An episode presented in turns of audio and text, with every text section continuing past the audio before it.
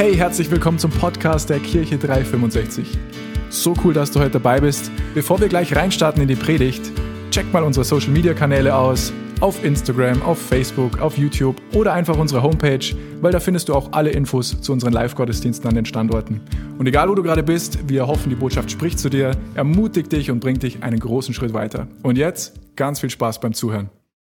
Ich mag nur einen Eindruck weitergeben, der zum Ende des Lobpreises nur zu mir gekommen ist. Und zwar, der ist sehr spezifisch.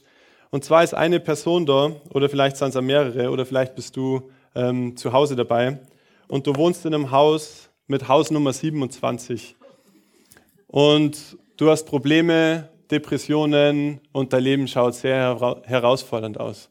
Und Gott hat extra diese Nummer gesagt, weil er dir was sagen mag. Und zwar in Psalm 27, und ich mag das einfach kurz vorlesen, von David und nimm das für dich. Auch wenn du nicht in einem Haus mit Haus Nummer 27 lebst und in, durch herausfordernde Situationen gehst. Von David. Der Herr ist mein Licht. Er rettet mich. Vor wem sollte ich mich noch fürchten? Bei ihm bin ich geborgen wie in einer Burg. Vor wem sollte ich noch zittern und zagen? Wenn mich gewissenlose Leute in die Enge treiben und mir nach dem Leben trachten, wenn sie mich bedrängen und mich offen anfeinden, am Ende sind sie es, die stürzen und umkommen. Selbst wenn eine ganze Armee gegen mich aufmarschiert, habe ich dennoch keine Angst. Auch wenn sie einen Krieg gegen mich beginnen, bleibe ich ruhig und zuversichtlich. Um eines habe ich den Herrn gebeten. Das ist alles, was ich will. Solange ich lebe, möchte ich im Haus des Herrn bleiben. Dort will ich erfahren, wie freundlich der Herr ist und still nachdenken in seinem Tempel. Und dann mag ich nur in Vers 14 lesen. Er bietet mir Schutz in schwerer Zeit und versteckt mich in seinem Zelt. Er stellt mich auf einen hohen Felsen. Vertraue auf den Herrn.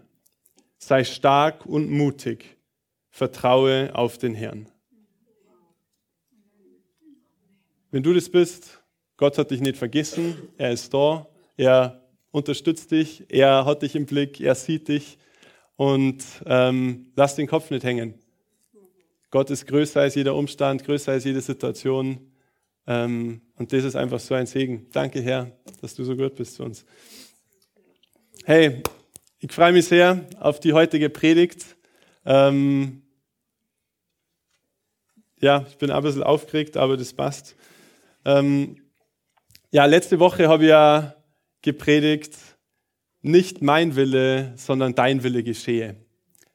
Ähm, und ich weiß nicht, ob es euch auch so gegangen ist wie mir. Mich hat das nicht mein Wille, sondern dein Wille echt immer wieder mal getroffen äh, und bewegt diese Woche in verschiedenen Situationen. Ähm, und ich habe gemerkt, es gibt ständig Gelegenheiten, sich zu fragen, äh, was Gottes Wille ist. Eigentlich ständig, die ganze Zeit. Ähm, ja, und was, was man sich eben auch fragen ist, sind Dinge, die ich in meinem Kopf habe, sind es nur gute Ideen oder ist es Gottes Wille? Und das ist manchmal relativ nah zusammen. Man denkt sich vielleicht, ja, ist eine gute Idee, da wird Gott schon dafür sein. Aber gute Ideen sind nicht immer Gottes Wille. Aber Gottes Wille sind immer gute Ideen. Das ist ganz schön praktisch. Ähm, und da mag ich ein kurzes Beispiel erzählen aus letzter Woche von mir selber. Ähm, und das zeigt es ganz gut eigentlich. Und zwar haben Annette und ich gesprochen, so jetzt über die Gebetszeit, über die Gebetswochen, dass wir da, haben wir gesagt, hey, war es nicht cool, wenn wir fasten? Ähm, wenn wir wirklich essen, fasten und uns die Zeit nehmen. Und ich habe mir so gedacht, ja, passt, cool, ähm, dann machen wir das doch. Und wir wollten von Montag bis quasi gestern Samstag fasten, sechs Tage.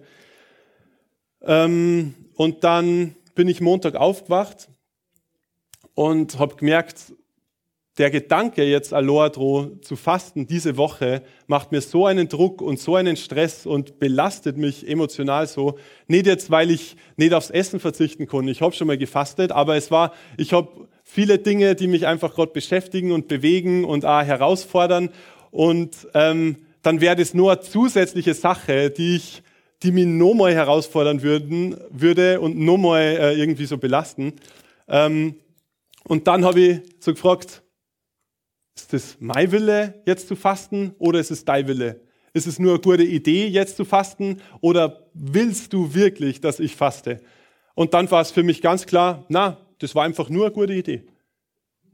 Das war eine gute Idee. Hätte ich machen können, absolut, aber es war nicht, dass Gott zu mir gesprochen hat, du sollst jetzt fasten. Dann habe ich meine Frau allein in die Fastenwoche geschickt. aber sie hat es durchgezogen. Bin richtig stolz auf dich. Richtig cool. Ähm, ja, da braucht man nicht klatschen, das passt schon. Es haben schon mehrere Leute gefastet, da haben wir auch nicht geklatscht. Ähm, aber das war für mich so, okay, nicht alles, was gute Ideen sind, die sich vielleicht auch göttlich anhören, sind wirklich Gottes Wille für die jetzige Situation Gott. Ähm, und ich mag nur eine Sache richtigstellen von letzter Woche, von meiner Predigt. Die war nicht komplett falsch, aber man kann sie falsch verstehen. Und zwar habe ich letzte Woche sowas in der Art gesagt wie, äh, als Jesus seinen Willen dem Willen des Vaters untergeordnet hat, dass das das Größte war, was Jesus eigentlich gemacht hat. Und das stimmt natürlich nicht in dieser Art und Weise.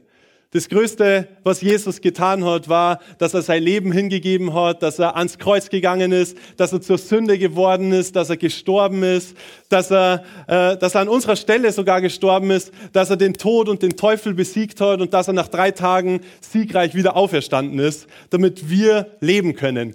Das ist mit Abstand das Größte, was Jesus jemals gemacht hat. Das ist ganz klar. Aber was ich mit dem Song wollte, war, wenn Jesus nicht zuerst seinen Willen gekreuzigt hätte, wenn er nicht zuerst seinen Willen aufgegeben hätte, dann wäre es nie zu dem größten Werk, das er jemals gemacht hat, gekommen. Ähm, und das war mir nur, nur wichtig, das einfach klarzustellen. Nicht, dass jemand sagt, ja, und unser Pastor, der predigt irgendwie, dass das, was Jesus am Kreuz gemacht hat, gar nicht das Wichtigste war. Hey, das ist das größte, wichtigste Ereignis der Menschheitsgeschichte überhaupt, wird es immer bleiben. Ähm, aber Jesus hat zuerst seinen Willen unter den Willen des Vaters unterordnen müssen. Ähm, und was ich noch sagen mag, auch zu der Predigt von letzter Woche, vielleicht geht es dem einen oder anderen so, dass man dann so ein bisschen das Gefühl hat, boah, und das ist jetzt schon ein Druck und jetzt muss ich immer den Willen des Vaters da und schon herausfordernd. Und mir ist ganz wichtig zu sagen, es geht nicht darum, jetzt perfekt zu sein. Es geht nicht darum, jetzt alles perfekt zu machen. Absolut gar nicht. 0,0. Darum geht's nicht. Ich habe an einer meiner Lieblingsprediger, also nicht mehr so früh, aber in der Vergangenheit oft, ähm, hat den Satz immer gesagt, we're not perfect, but progressing. Wir sind nicht perfekt, aber wir sind am entwickeln, am vorankommen, am Fortschritte machen. Und was mir wichtig ist in dem ganzen Thema, nicht mein Wille, sondern dein Wille geschehe, ist, dass da geht es um die Bereitschaft, jederzeit offen zu sein für Gottes Reden, jederzeit offen zu sein für Gottes Korrektur, für Anpassung, die er für unser Leben hat, für Richtungsweisung. Das ist das. Nicht, dass man da immer, dass man es immer perfekt hört, dass man es immer perfekt macht. Absolut gar nicht. Aber die innere Bereitschaft, so, dass ich sage, mein Wille als Johannes ist, dass sein Wille meine erste Priorität ist. So, das soll das Ziel sein.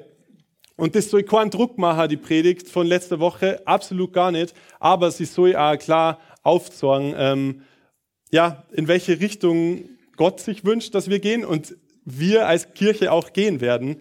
Ähm, und ich muss sagen, ganz persönlich bin ich sehr, sehr dankbar für Korrektur und Zurechtweisung in meinem Leben. Ich bin extrem dankbar. Und ich weiß, das ist in unserer Kultur oft nicht so gern gesehen. Ja, mach, was du willst. Du weißt selber am besten, was für dich am besten ist und so weiter. Ähm, Zurechtweisung, das braucht man nicht. Aber ich bin extrem dankbar in meinem, Les äh, in meinem Leben für Korrektur und Zurechtweisung. Zum einen vom Wort Gottes, vom Heiligen Geist, aber auch von meinen geistlichen Leitern. Ähm, und weil so kann ich, nur so kann ich wachsen.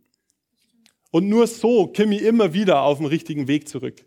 Wenn ich sagen darf, hey, ich mag keine Zurechtweisung, ich mag keine äh, Korrektur, dann fliege ich irgendwo umeinander. Ähm, aber die Bibel sagt, dass der Weg zu Gott ein schmaler Weg ist, dass das nicht irgendwie eine breite Straße ist, wo man irgendwie so umeinander wursteln kann, sondern es ist ein schmaler Weg. Und dafür brauchen wir Zurechtweisung, Korrektur. Und ich sage wirklich, ich mag das gern. Ich bin dankbar. Ist immer angenehm? Absolut nicht. Freue mir immer? Na, absolut nicht. In dem Moment zumindest. Aber im Nachhinein schon. Ähm, die Predigtheit ist so ein bisschen in zwei Teile aufgeteilt. Ähm, der erste Teil ist ganz kurz und der ist für Menschen, die vielleicht noch keine Beziehung zu Jesus haben, die Jesus noch nicht angenommen haben als ihren Herrn, als ihren Erlöser. Äh, und der zweite Teil ist speziell zu Christen, Menschen, die schon mit Jesus unterwegs sind. Und der erste Teil ist, wie der Pastor Fred äh, in dem Aftermovie gesagt hat, von, ähm, von den Power Days, wo er gesagt hat, Rettung, Errettung ist was, was man ganz leicht bekommen kann. Ich mag dir halt sagen, wenn du online dabei bist oder da in diesem Raum bist und Jesus noch nicht hast und er noch nicht kennst, Rettung ist leicht zu bekommen.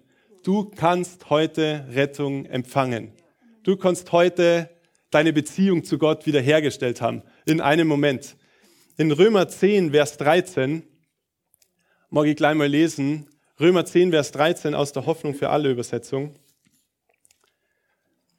Denn jeder, der den Namen des Herrn anruft, wird gerettet werden. Jeder. Das ist richtig cool. Jeder. Das sind keine, wenn du das und das machst oder so. Es braucht Chorleistung. Es braucht keine Werke. Es braucht nichts dergleichen, um gerettet zu werden. Ja. Epheser 2, Vers 8 und 9 sagt, denn aus Gnade seid ihr errettet durch den Glauben und das nicht aus euch. Gottes Gabe ist es. Nicht aus Werken, damit niemand sich rühme. Das heißt, wir können uns Errettung oder eine Beziehung zu Gott nicht erarbeiten, nicht erkaufen. Wir können uns ähm, Vergebung nicht erarbeiten, nicht erkaufen. Das ist allein aus Gnade durch Glauben. Wir müssen und dürfen glauben, dass Jesus am Kreuz gestorben ist für unsere Schuld, für unsere Sünden, dass er alles auf sich genommen hat. Und wir dürfen mit unserem Mund aussprechen und sagen, okay, ich nehme das an, ich will das für mich und ich mache dich zu meinem Herrn. Das ist alles, was es braucht, um gerettet zu werden. Und das mag ich dir halt sagen. Du kannst heute ganz leicht Rettung und Wiederherstellung der Beziehung mit Gott empfangen. Und das war eigentlich auch schon der erste Teil der Predigt. Ich habe gesagt, ganz kurz, aber das ist extrem wichtig, weil die anderen Sachen, die ich jetzt sage, da geht es nämlich schon um Taten. Aber unsere Errettung ist nicht abhängig von Taten, aber andere Dinge sind abhängig von Taten. Wenn wir das machen, wenn wir Jesus annehmen als unseren Herrn und, und Chef, dann gibt es einen Herrschaftswechsel in unserem Leben. Dann sind nicht mehr wir die Herrscher, dann sind nicht mehr wir die Chefs in unserem Leben, sondern Jesus ist es. Und dazu morgen lesen in Galater 2, ich habe halt ein paar Bibelstellen, aber richtig gute. Ähm, Galater 2, die Verse 19 und 20, also 19 nur den letzten Teil und 20. Lesen wir mal das erste. Galater 2, Vers 19. Mein altes Leben ist mit Christus am Kreuz gestorben. Das ist vorbei. Und dann Vers 20. Darum lebe nicht mehr ich, sondern Christus lebt in mir. Nicht mehr ich lebe, sondern Christus Jesus Christus lebt in mir. Mein vergängliches Leben auf dieser Erde lebe ich im Glauben an Jesus Christus, den Sohn Gottes, der mich geliebt und sein Leben für mich gegeben hat. Wenn wir das annehmen, was Jesus gemacht hat, dann haben wir, ist unsere Beziehung mit ihm wiederhergestellt, dann passt die Beziehung, dann sind wir im Reinen mit ihm. Aber es bedeutet auch, dass nicht mehr wir leben sollen, sondern dass Christus in uns lebt. Wenn wir das Geschenk des ewigen Lebens annehmen, dann nehmen wir auch Jesus als unseren Herrn an. Er wird dadurch quasi unser Chef. Wir gehören nicht mehr uns selbst. Nicht mein Wille geschehe, sondern dein Wille geschehe, ist ab dem Moment das, was eigentlich aus uns rauskommen sollte und darf. Die Bibel spricht davon, dass Jesus das Haupt ist und die Gemeinde, also alle Christen zusammen, sein Leib. Er ist das Haupt. Er wird zu unserem Haupt, wenn wir sagen, hey, wir folgen dir noch. Er entscheidet. Er lenkt. Und wir werden seine Mitarbeiter. Und mich beschäftigt seit sicher ein Dreivierteljahr oder so äh, eine Bibelstelle. Und die habe ich empfunden, dass ich da heute drüber predigen soll. Ähm, und wie ich vorher gesagt habe, so der erste Teil war für Menschen, die vielleicht eine Chorbeziehung zu Jesus haben. Der zweite Teil ist für Menschen, die sagen, hey, ja, Jesus ist mein Herr, ich habe ihn angenommen. Und in den Versen, die ich jetzt dann nun lies, ähm, da schreibt Paulus zu Christen. Also da schreibt er nicht zu Menschen, die Jesus noch nicht kennen oder die nicht äh, wieder äh, wiederhergestellte Beziehung zu, zu Gott haben, sondern er schreibt zu Christen, wo das alles gesettelt ist. Sie wissen, wir wissen, wir sind errettet aus Gnade durch Glauben, die Beziehung ist wiederhergestellt. Aber eben in den, wo ich jetzt lies, Korinther und Titus, ähm, da schreibt er zu Christen. Und ich mag in 1. Korinther 3, Vers 8 und 9 anfangen zu lesen. 1. Korinther 3, die Verse 8 und 9. Und ich switch ein bisschen hin und her zwischen Hoffnung für alle Übersetzung und Schlachterübersetzung. Fange nur in der Hoffnung für alle. Da steht, von Gottes Mitarbeitern ist einer so notwendig wie der andere. Ob er nun das Werk beginnt oder weiterführt. Jeder wird von Gott den Lohn für seine Arbeit bekommen, der ihm zusteht. Vers 9. Wir sind Gottes Mitarbeiter. Ihr aber seid Gottes Ackerland und sein Bauwerk.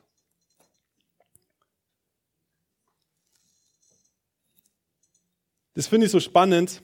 Du hast, dass wir Gottes Mitarbeiter sind. Dass wir Gottes Mitarbeiter sind, dass wir sein Ackerland sind, wo er äh, drauf arbeiten lässt. Wir sind sein Bauwerk. Die Bibel spricht da davor, dass wir als Christen lebendige Steine sind in seinem Bauwerk, wo er der Eckstein ist, wo er das Fundament ist. Dann kommen wir dann noch nur dazu.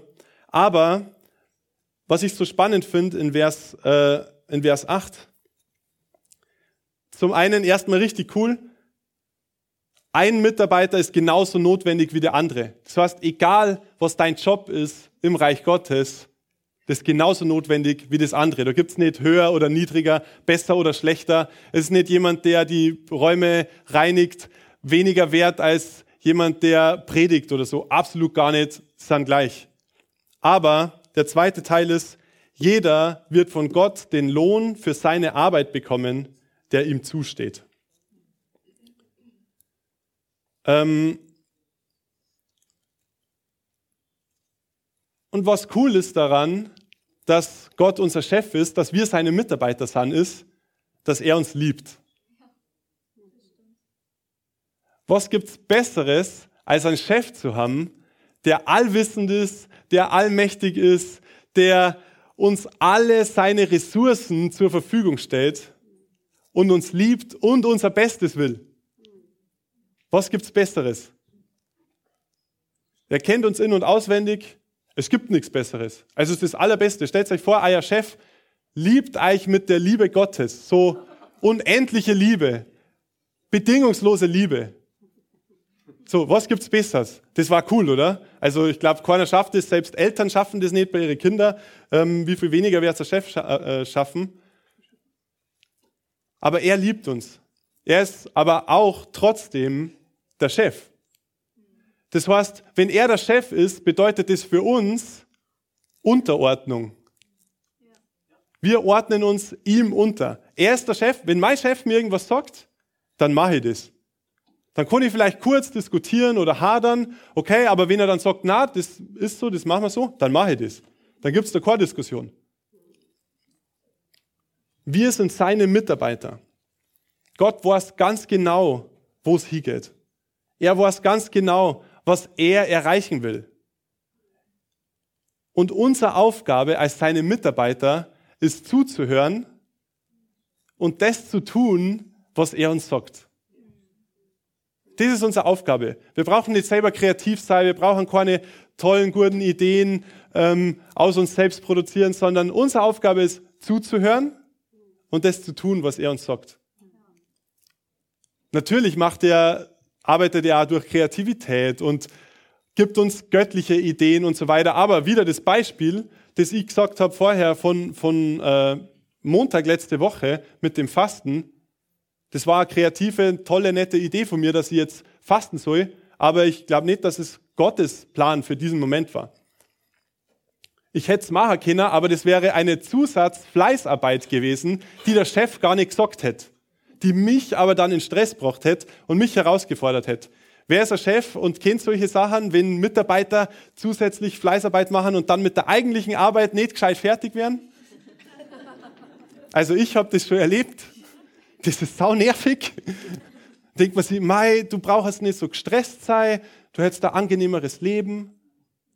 Und trotzdem wird man das Ziel erreichen. Du brauchst das ganze Zeug außenrum gar nicht machen. Unsere Aufgabe ist zu hören und zu tun, was er will. Und jetzt ich in Titus lesen. Das ist im Neuen Testament. Titus 2, die Verse 11 bis 15. Und ich finde, da ist so viel drin in diesen fünf Versen, das ganz krass ist. Titus 2, 11 bis 15. Denn Gottes Gnade ist sichtbar geworden, mit der er alle Menschen retten will wieder Bestätigung zu dem, was vorher war. Gottes Gnade ist sichtbar geworden. Er will alle Menschen damit retten. Dann Vers 12. Sie bringt uns dazu, dass wir uns von aller Gottlosigkeit und allen selbstsüchtigen Wünschen trennen, stattdessen besonnen und rechtschaffen hier in dieser Welt leben, so wie es Gott gefällt diese Gnade, mit der er uns gerettet hat, die bringt uns dazu, dass wir alle Gottlosigkeit und alle selbstsüchtigen Wünsche, alles was in unserem, was in erster Linie nur in unserem Sinn ist, dass wir uns davon trennen und dass wir stattdessen so leben, wie es Gott gefällt. Dann Vers 13. Denn wir warten darauf, dass sich unsere wunderbare Hoffnung erfüllt dass unser großer Gott und Retter, Jesus Christus, in seiner ganzen Herrlichkeit erscheinen wird. Das ist auf das, was wir eigentlich warten. Wir warten darauf, dass wir Jesus face to face sehen. Das ist das, warum wir da sind, dass wir Menschen, so viele Menschen wie möglich, nur von diesem Jesus erzählen, dass so viele Menschen wie möglich, wenn er kommt, entweder wir sind da schon äh, gestorben und im Himmel, dann haben wir einen älteren vorher schon gesehen. Aber wenn er kommt, die Bibel sagt, dass Jesus wiederkommen wird auf diese Welt. Und wenn wir, wenn er kommt, dann können wir ihn mit seiner Herrlichkeit anschauen. Und ähm, das ist das, auf was wir eigentlich warten. Und dann Vers 14. Er hat sein Leben für uns gegeben und uns von aller Schuld befreit. So sind wir sein Volk geworden, das ihm alleine gehört. Wir sind sein Volk geworden, das ihm alleine gehört. Ihm allein bedeutet, einem selbst gehört nimmer so viel. Wir sind rein, wir sind rein von Sünde und bereit von ganzem Herzen Gutes zu tun.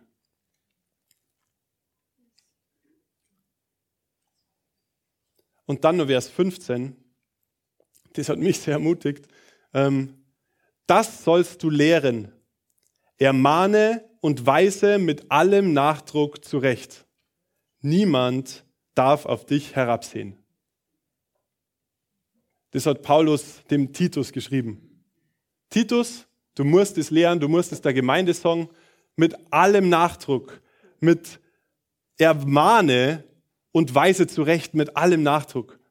Das sollst du lehren, das sollst du der Gemeinde weitergeben und niemand darf auf dich herabsehen. Das war für mich so cool. Halleluja. Ich mache einfach das, was in der Bibel steht und niemand darf auf mich herabsehen. Das ist das, was das Wort Gottes sagt. Und in der Bibelstelle ist so viel enthalten. Er mag alle Menschen retten. Ähm, wir sollen und dürfen uns dadurch von unseren selbstsüchtigen Wünschen trennen und so leben, wie es Gott gefällt.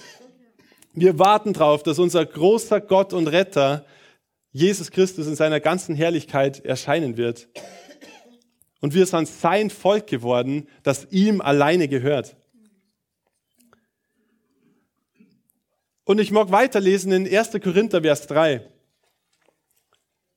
Ähm, und so, wie ich vorher gesagt habe, schon seit Monaten ist das, was da steht, eigentlich mein Gebet und auch, was Gott zu mir spricht. Ähm, mein Gebet für mich, für mein Leben, mein Gebet für die Gemeinde. Und zwar 1. Korinther 3, die Verse 10 bis 12. Gott hat mir in seiner Gnade den Auftrag und die Fähigkeit gegeben, wie ein geschickter Bauleiter das Fundament zu legen. Doch andere bauen nun darauf weiter. Und jeder muss genau darauf achten, wie er diese Arbeit fortführt. Also da schreibt Paulus an die Korinther, Gott hat dem Paulus den Auftrag gegeben, das Fundament zu legen. Ähm, und er sagt, andere bauen dann auf dem weiter. Also ich sage jetzt nicht, ich habe das Fundament gelegt, andere bauen darauf weiter, gar nicht. Ähm, aber jeder muss genau darauf achten, wie er diese, auf, wie er diese Arbeit fortführt. Und dann lesen wir weiter in äh, Vers 11. Das Fundament, das bei euch gelegt wurde, ist Jesus Christus. Niemand kann ein anderes legen. Und was mir da so klar worden ist, Rettung durch Jesus Christus ist das Fundament. Die Rettung, die wir durch Jesus empfangen haben, das ist das Fundament. Und das bekommen wir leicht. Das ist was, das wir leicht bekommen, aus Gnade, durch Glauben, wie ich vorher schon gesagt habe. Und dann es aber, wir sollen diese Arbeit fortführen, eben in Vers 10 hast du es geheißen, wir sollen diese Arbeit fortführen auf diesem Fundament. Das heißt, wir haben diese Rettung empfangen und jetzt haben wir Arbeit zu tun. Jesus ist unser Chef.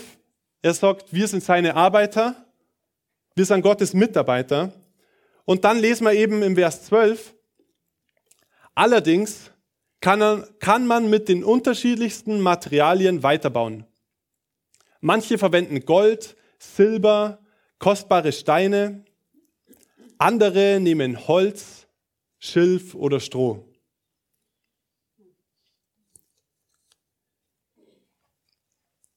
Wenn wir Christen sind, haben wir Rettung empfangen. Dann ist die Beziehung wiederhergestellt. Dann steht dieses Fundament.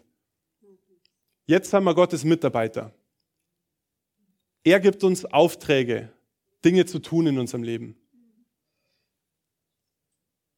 Und da steht jetzt, man kann mit unterschiedlichsten Materialien weiterbauen.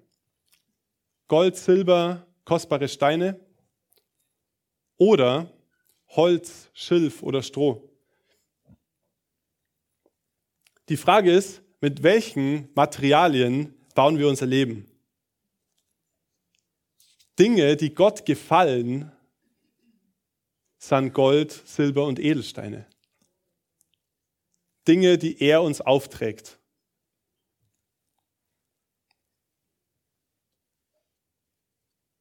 Dinge, wo wir sagen können, nicht mein Wille, sondern dein Wille geschehe.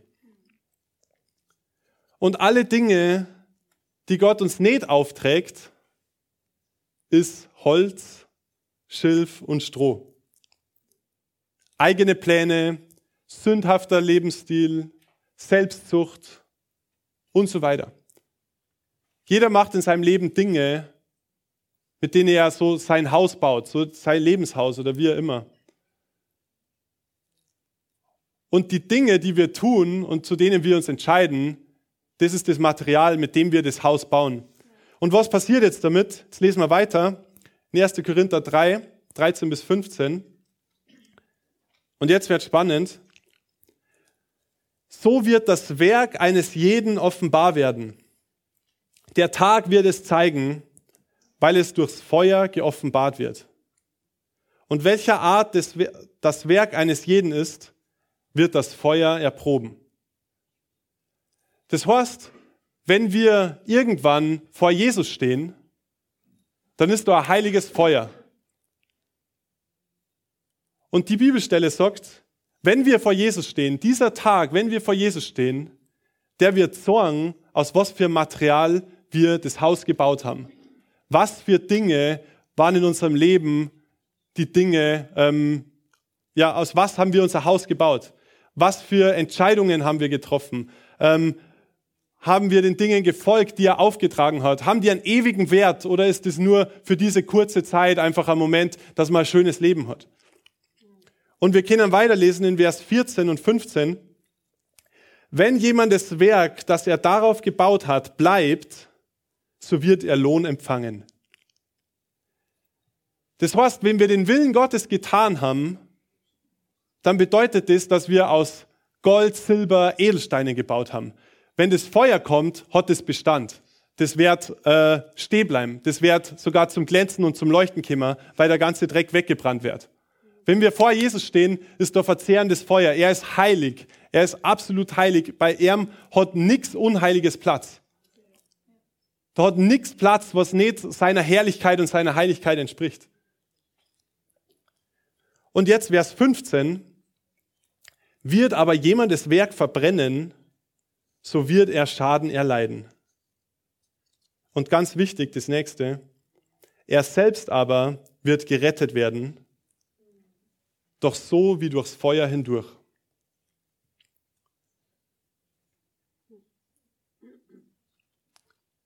Das heißt wieder zum ersten Teil der Predigt. Errettung ist umsonst.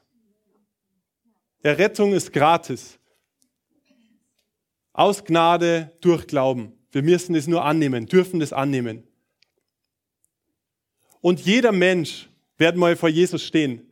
Wenn wir die Errettung angenommen haben, dann sagt er, komm zu mir in mein Reich. Du wirst in Ewigkeit bei mir sein, in meiner Gegenwart. Wenn wir die Rettung nicht angenommen haben, heißt leider wirst du in Ewigkeit nicht bei mir sein. Und in Ewigkeit getrennt von mir sein. Das ist mal das eine. Aber wenn er sagt, hey, du stehst im Buch des Lebens, komm zu mir, dann ist da erst noch ein loderndes Feuer. Dann ist da ein Feuer, das alles, was wir unser ganzes Leben lang gemacht haben, prüfen wird. Und alles, was nicht aus Gold, Silber oder Edelsteinen ist, wird einfach verbrennen.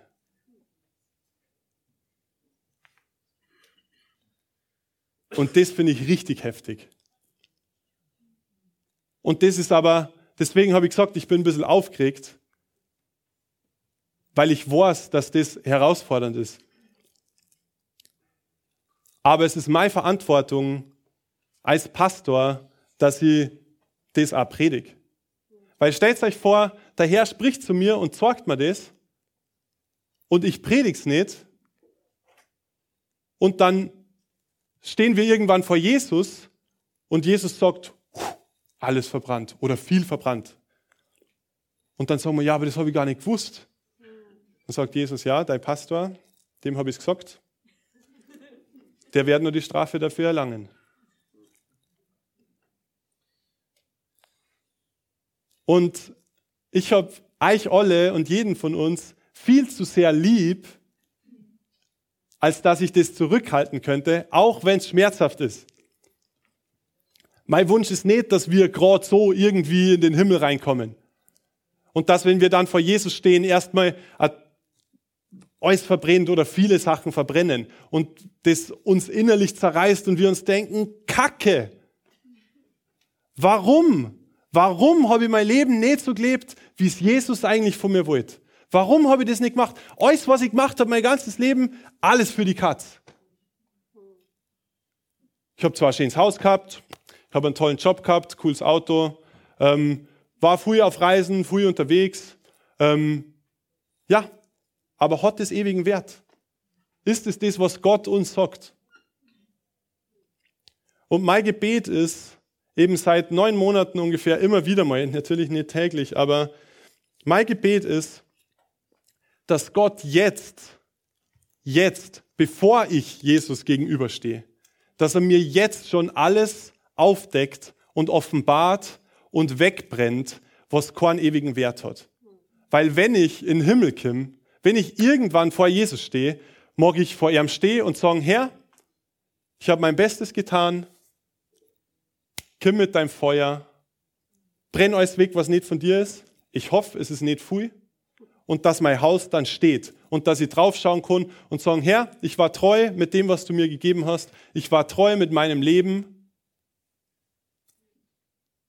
Ja, und es hat Bestand. Es hat ewigen Wert. Alles, hier entscheiden wir, was ewigen Wert hat. Und das ist mein Gebet für mich persönlich, aber das ist auch mein Gebet für die Gemeinde. Das ist mein Gebet für uns. In Römer 12, Vers 1 heißt, dass wir ein lebendiges, heiliges, Gott wohlgefälliges Opfer sein sollen. Ich mag ein lebendiges, heiliges, Gott wohlgefälliges Opfer sein. Ich mag mit allen Dingen, die Jesus, die, die ich mache, Gott ehren und ewige, äh, ewige Baumaterialien hernehmen. Gott, Sil äh, Gold, Silber, Edelstein. Und ich mag aber auch, dass unsere Gemeinde ein lebendiges, heiliges, Gott wohlgefälliges, eigentlich mit deiner Gemeinde. Dass, man da, dass ich dann nicht sagen muss, ja, wir haben nette Gottesdienste gehabt, ähm, wir haben auch ab und zu mal ein bisschen gebetet, ähm, ja, wir haben schon die Bibel gepredigt, aber ähm, ist schon hauptsächlich um Liebe gegangen. Das ist voll gut. Wir sollen über Liebe predigen. Unbedingt. Hey, Gott ist Liebe. Liebe ist seine Hauptcharaktereigenschaft. Aber Gott ist auch gerecht. Und ich bete ganz persönlich, dass er mich läutert.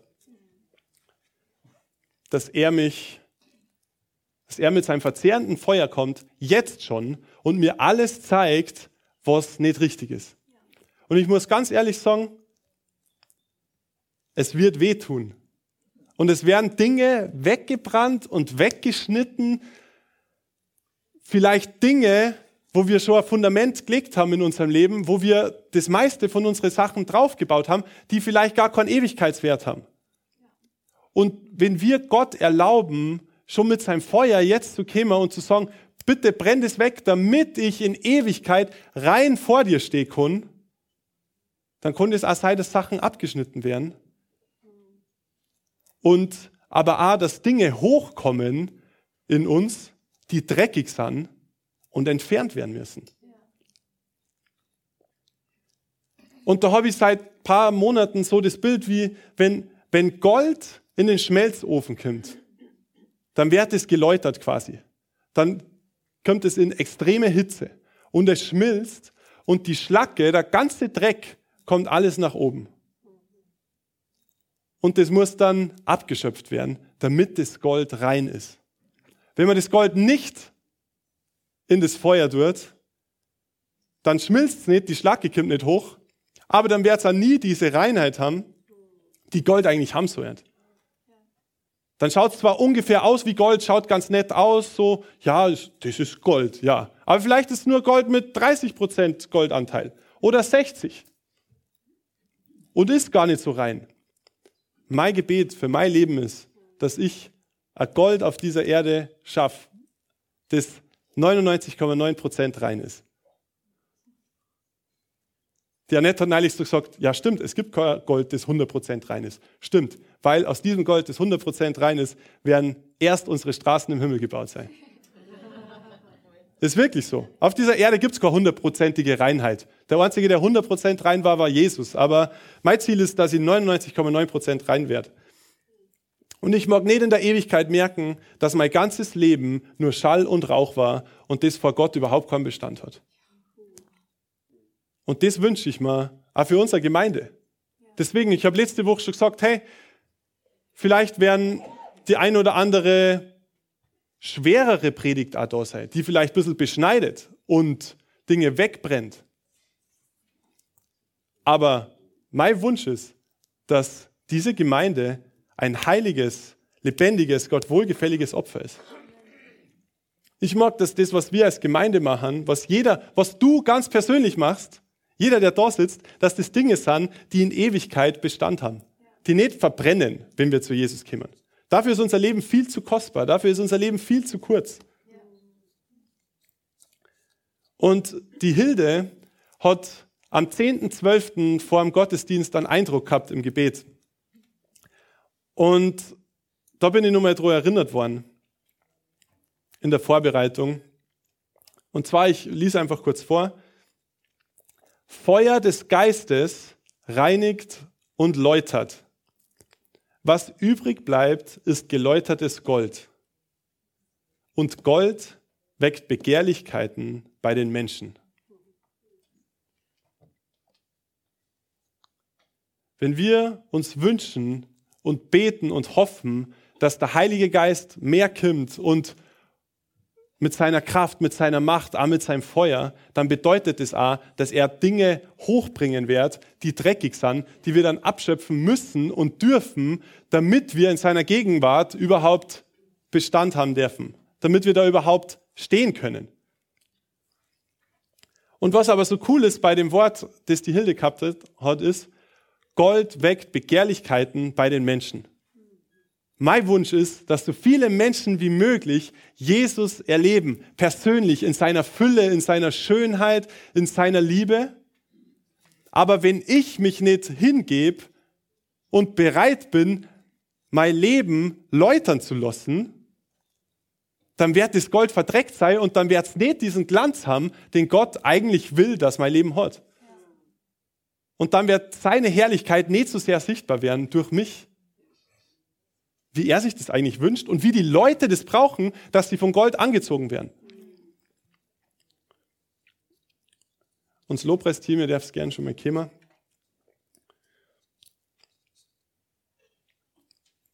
Ich persönlich will, dass durch mein Leben Gottes Herrlichkeit sichtbar wird.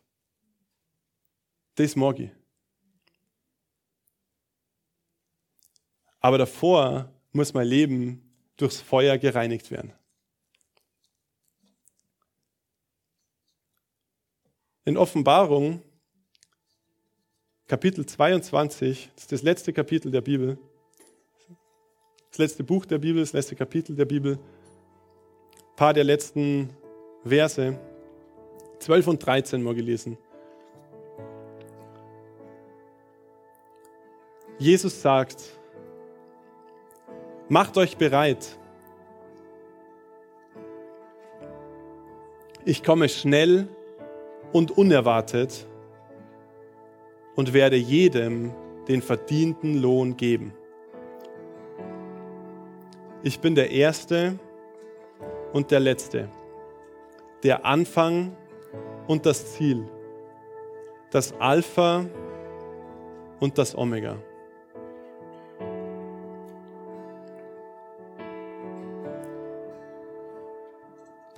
Kann sein, dass Jesus heute Nachmittag kommt. Es kann sein, dass er heute Nachmittag wieder kommt. Wer weiß. Die Bibel sagt, dass er wie ein Dieb in der Nacht kommt. Keiner weiß, wann er kommt. Er kann heute, heute Nachmittag kommen. Ohne Schmarrn. Wenn er heute Nachmittag kommt, oder wann auch immer er wiederkommt, lasst uns bereit sein, Lasst uns bereit sein, dass wir vor ihm stehen können und sagen, Jesus, mein ganzes Leben, mein ganzes Leben habe ich dir gegeben. Alles, was ich habe, habe ich für dich eingesetzt. alles habe ich so gemacht, dass es Ewigkeitswert hat. Ich mag, dass du mit deinem Feuer kimmst und so heiß brennst, wie du irgendwie brennen kannst. Und ich will dir zeigen, was ich aus meinem Leben gemacht habe für dich. Wie sehr ich deinem Willen gefolgt bin. Macht euch bereit. Ich komme schnell und unerwartet und werde jedem den verdienten Lohn geben. Ich mag einen Haufen Lohn haben im Himmel. Mag nicht nur wie durchs Feuer gerade so irgendwie gerettet werden, gerade noch aus dem Feuer rausgezogen. Klar, dann bin ich trotzdem gerettet. Ist cool. Ich bin beim Herrn für die Ewigkeit. Was gibt's Schöneres? Aber ich mag ja meine Liebe beweisen dadurch, dass ich mein Leben als lebendiges, heiliges, Gott wohlgefälliges Opfer gebe. Und im Gebet letzte Woche habe ich nur den Eindruck gehabt, ähm, und das ist auch für Heid und hundertprozentig für den einen oder anderen hier, und zwar, dass wir unsere Prioritäten richtig sortieren müssen. Wir müssen unsere Prioritäten richtig sortieren. Es passiert nicht automatisch. Es passiert nicht, okay, ich entscheide mich jetzt, Halleluja, dann ist der Gottesdienst vorbei, dann gehe ich raus und mache wieder genauso weiter wie davor. So funktioniert es nicht.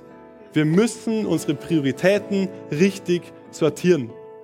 Und ich glaube, dass Gott zu einigen sagt, bring die Dinge in Ordnung. Bring die Dinge in Ordnung.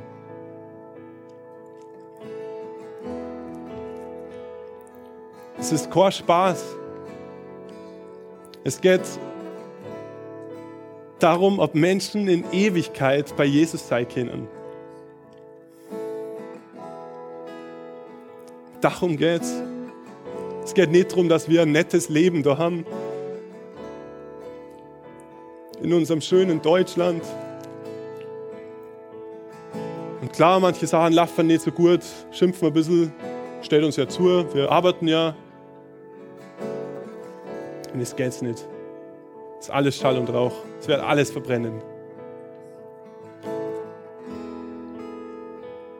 Es geht darum, dass Menschen Jesus kennenlernen und in Ewigkeit nicht verloren sind, Leute. In Ewigkeit. Gott sagt, bring die Dinge in Ordnung. Sortier die Prioritäten richtig.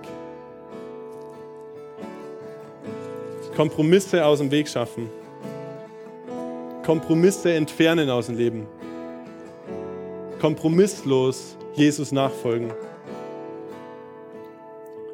Und klar, Gott ist Liebe, er ist barmherzig, er hat Gnade, Gott hat auch Geduld. Sorge nicht, Gott hat auch Geduld. Aber er ist auch gerecht. Und er wird uns irgendwann nach unseren Taten trotzdem richten. Auch wenn wir Errettung haben. Aber er wird unsere Taten anschauen und sagen, ist leider echt nicht gut gelaufen. Und es wird so weh da. Ich habe gebetet und habe gesagt, Herr, bitte verbrenn's jetzt schon. Ich mag nicht im Himmel sein und so ein schmerzendes Herz haben, dass ich mein Leben versaut habe, dass ich mein Leben nicht in deine Hände gelegt habe. Weil es wird sau da, trotzdem. Auch wenn wir bei Jesus sind, aber es wird da. Und wir werden Lohn gemäß unseren Taten bekommen. Und mein Wunsch ist, und das muss jeder natürlich selber entscheiden, ich mache das auf jeden Fall, dass wir dieses Jahr Gott weihen. Und dass wir nicht nur dieses Jahr Gott weihen, sondern dass wir unser Leben Gott weihen.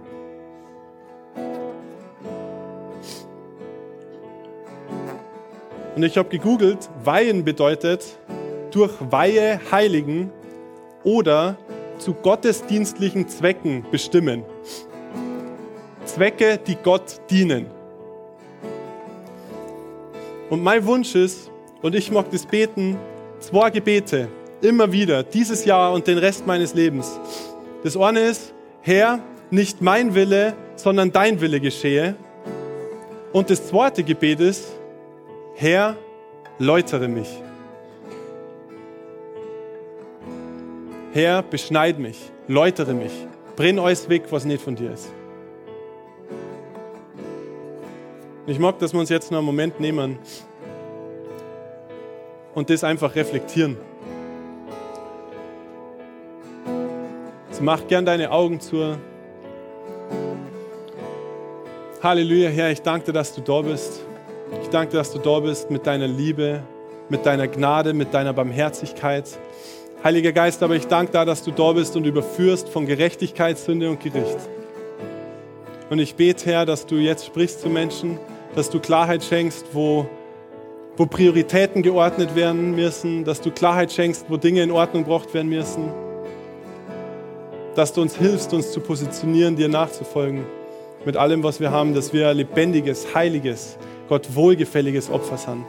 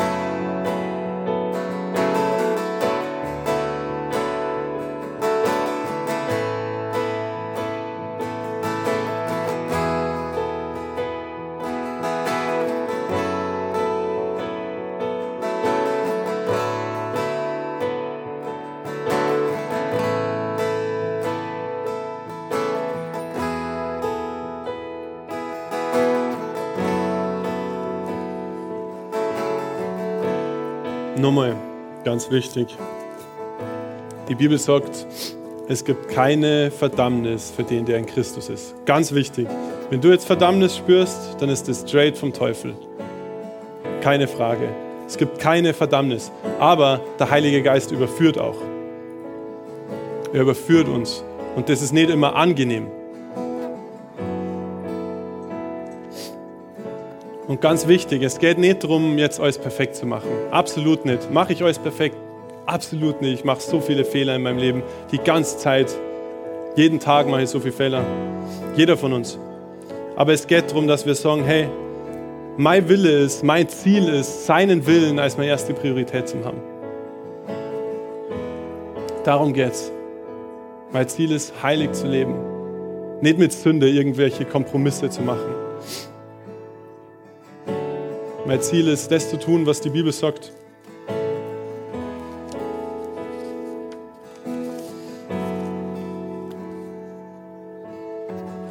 Und ich wünsche mir echt, dass wir das zu unserem Gebet machen. Herr, nicht mein Wille, sondern dein Wille geschehe. Und Herr, läutere mich. Läutere mich, läutere mich, läutere mich.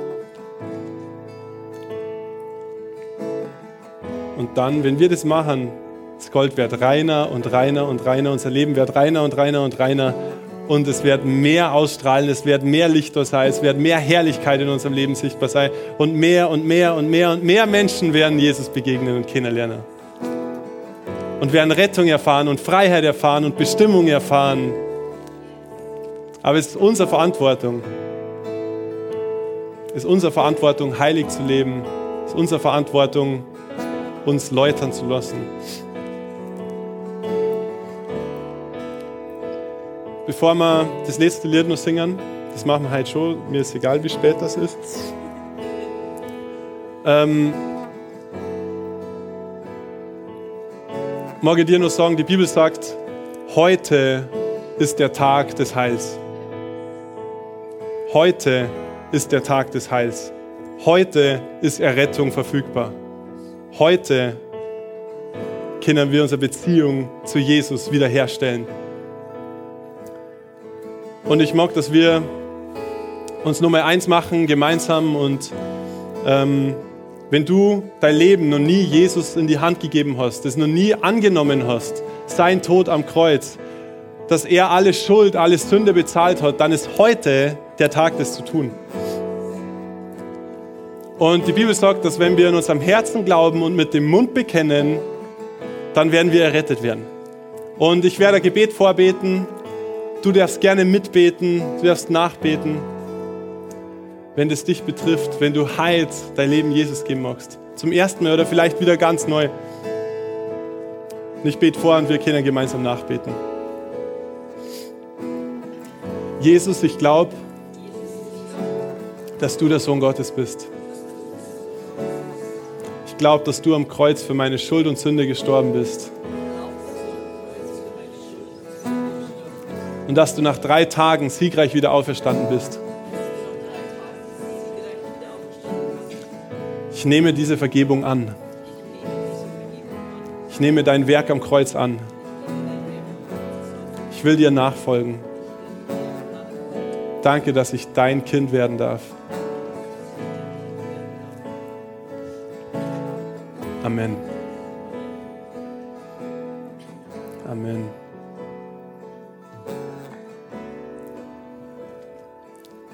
Gott ist gut. Er ist der coolste überhaupt. Und er liebt uns und ist auch geduldig mit uns, aber er ist auch streng mit uns. Und das ist gut. Ich bin dankbar, dass Gott streng mit mir ist und mit uns als Gemeinde, weil dann große Frucht entstehen kann. Und eines, eine Erkenntnis haben wir noch gehabt, die muss ich jetzt nur kurz sagen. Und zwar, die Bibel spricht ja davon, dass Gott uns beschneiden will und uns beschneidet. Und dann haben wir eine Predigt gehört, die Annette und, uns, äh, und ich, Annette und uns. Und dann hat die Predigerin gesagt, Dinge, Bäume, die Frucht bringen, werden nur viel mehr beschnitten als Bäume, die keine Frucht bringen. Das heißt, wenn wir uns dazu entscheiden, Frucht bringen zu wollen, ein Leben zu leben, das Frucht bringt, dann heißt es auch, dass der Heilige Geist immer wieder an uns rumschneiden wird, damit wir mehr Frucht bringen, damit mehr Menschen geistlich ernährt werden können. Und ja, das habe ich sau spannend gefunden. Ein bisschen, wow, okay, krass. Aber hey, Herr, Du darfst alles rumschneiden, was du magst in meinem Leben. Alles, alles, alles. Danke, Herr. Amen.